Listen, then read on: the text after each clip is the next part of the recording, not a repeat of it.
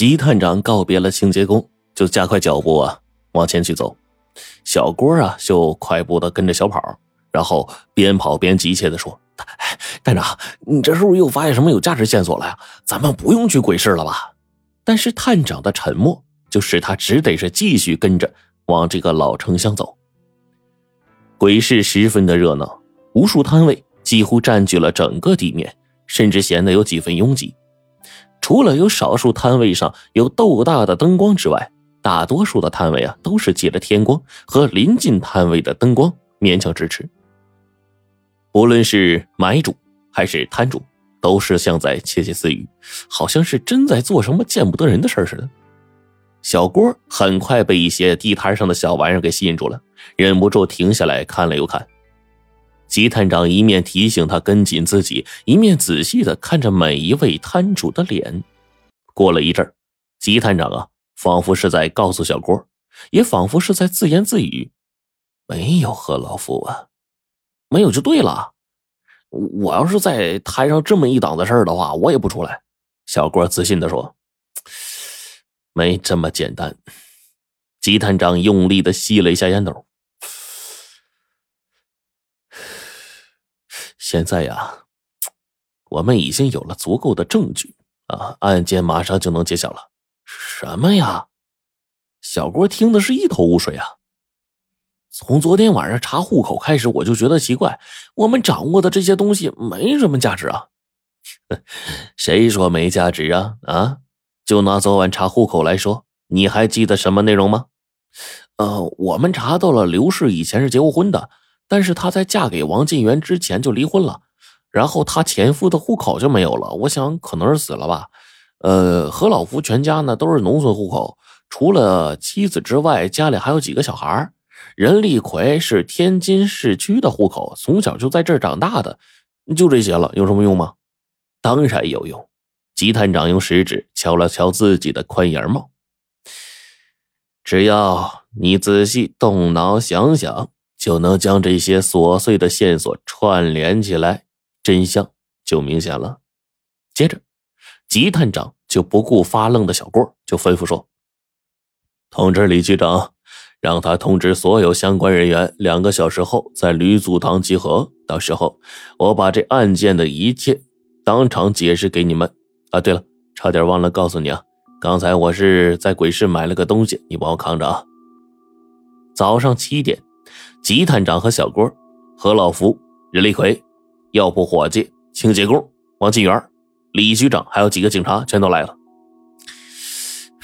现在呀，我该揭示真相了啊！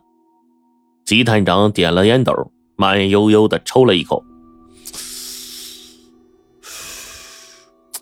首先呢，我们知道那个被毁的人头是因为特殊定做的金钗被认定是刘氏。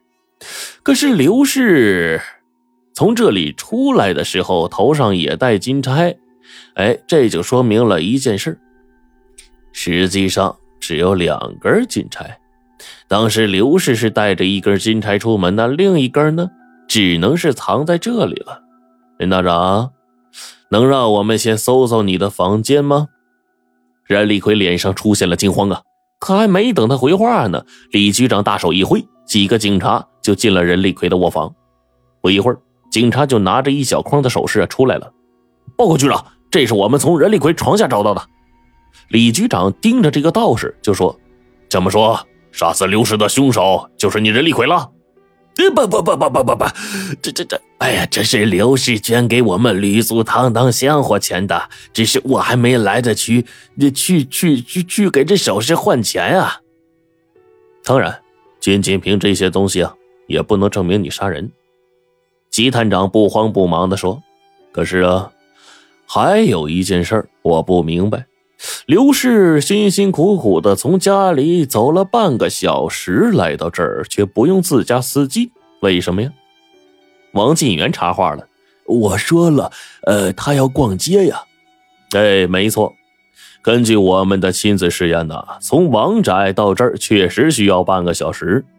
吉探长转过身对王进元说：“可是啊，我在鬼市无意间从小郭的行动中发现，逛街的人即便什么都不买，也会时不时的停下来看看路边的货物，这个就很耽误时间。小郭就问：“这么说，刘氏实际上是马不停蹄的从王氏走到这儿，而不是逛街？”“对，逛街只是掩人耳目，他的真实目的只有李祖堂。”吉探长踱步走到房屋中间说。为了不让家里的下人发现什么，他每次呢都是独自走到这里。而且我的助手也问过这里的小道士，每次任立奎和刘氏相见，都是一对一的在内堂讲经。难道？王进元听到这儿，不禁脑门发青，直冒虚汗呢。真真的，他们俩有什么见不得人的事儿？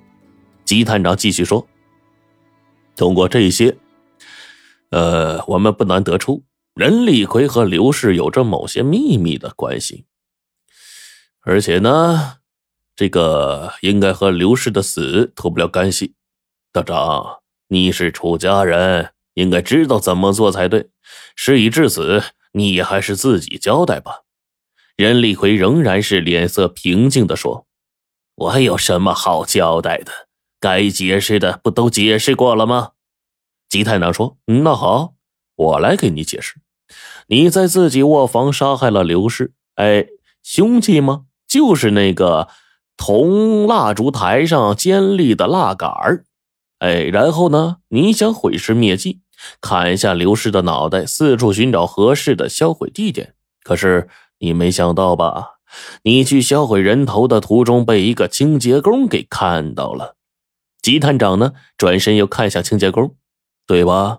清洁工说：“我都说了，当时那人穿着戴兜帽的灰大衣，我看不清他脸。”对呀，当时任立奎是从吕祖堂出来的时候呢，肯定是穿道袍的，否则别人看上去会觉得奇怪。他把大衣和包着人头的包袱藏在宽大的道袍袖子里，等走到僻静地方，再穿上大衣，用兜帽挡住脸，四处寻找丢人头的地方。哎，正好这个时候下雨，任立奎不小心滑倒了，而这一幕就被清洁工看见了。由于大衣他是背着人穿上的，肯定不能再穿回去了，所以呢，肯定是丢在路上了。吉探长说到这儿，打了个响指，对小郭说：“小郭，把东西拿来。”小郭立马把手中包袱里的东西给拿出来。这个呀，是我在鬼市。哎，买的几个袖口有印泥的大衣，我想任立奎丢掉大衣之后呢，只要没有完全销毁，肯定会再次被人捡到，而鬼市就是出手的好地点。任立奎，你现在敢不敢穿着这几件大衣依次走上两步，让这位清洁工看看你的背影啊？吉探长说着，一双火辣辣的眼睛就盯着任立奎，盯着这道士啊，不知所措。或许你连站起来都不敢，因为那天晚上你摔伤了膝盖，走起路来会被人给看出来。探长这一句话就打垮了任立奎。好吧，我承认。道士啊，叹了口气说：“哎呀，都是因为他要和我私奔，我不答应。他要挟我说要把我俩的事说出去，我们吵得厉害，就动手了。”探长说的没错，我是用蜡杆扎死他的。王金元急了，就问：“那刘氏的尸体在哪儿啊？”任立奎说：“我本来呀，想准备把刘氏碎尸之后分几部分带出去的，可是第二天我就听说刘氏脑袋被发现了，我这怕夜长梦多，就把尸体丢进个水沟了。至于丢哪个水沟，我想想，是丢在……”自来水厂附近了，是吧？